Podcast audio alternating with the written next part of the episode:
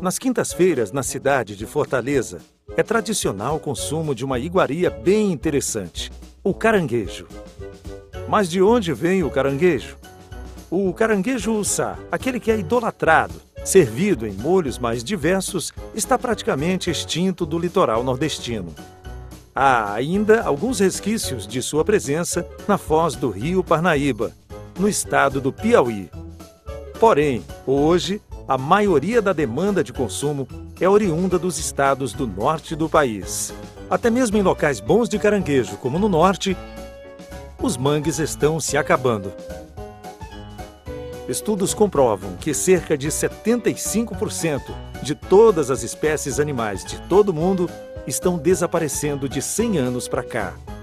E o nosso caranguejo está sofrendo com isto. Mas como vivem os caranguejos?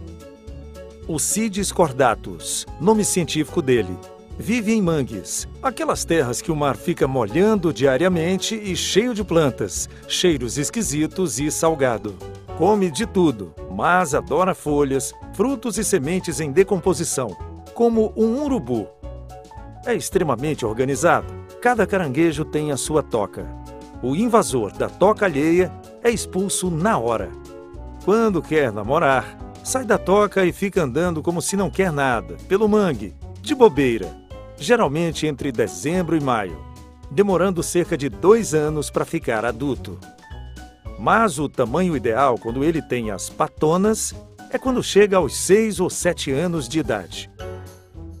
Ele não nasce como um caranguejo pequenino, e sim como uma larva.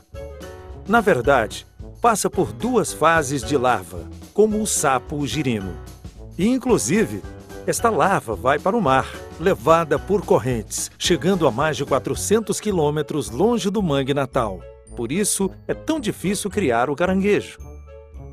Cabe a nós, consumidores desta iguaria deliciosa, saber as consequências dos nossos atos, usando nossa capacidade racional para propor soluções, e não darmos o adeus para os caranguejos Ussá, ou as quintas-feiras da cidade de Fortaleza. Ciência do Povo.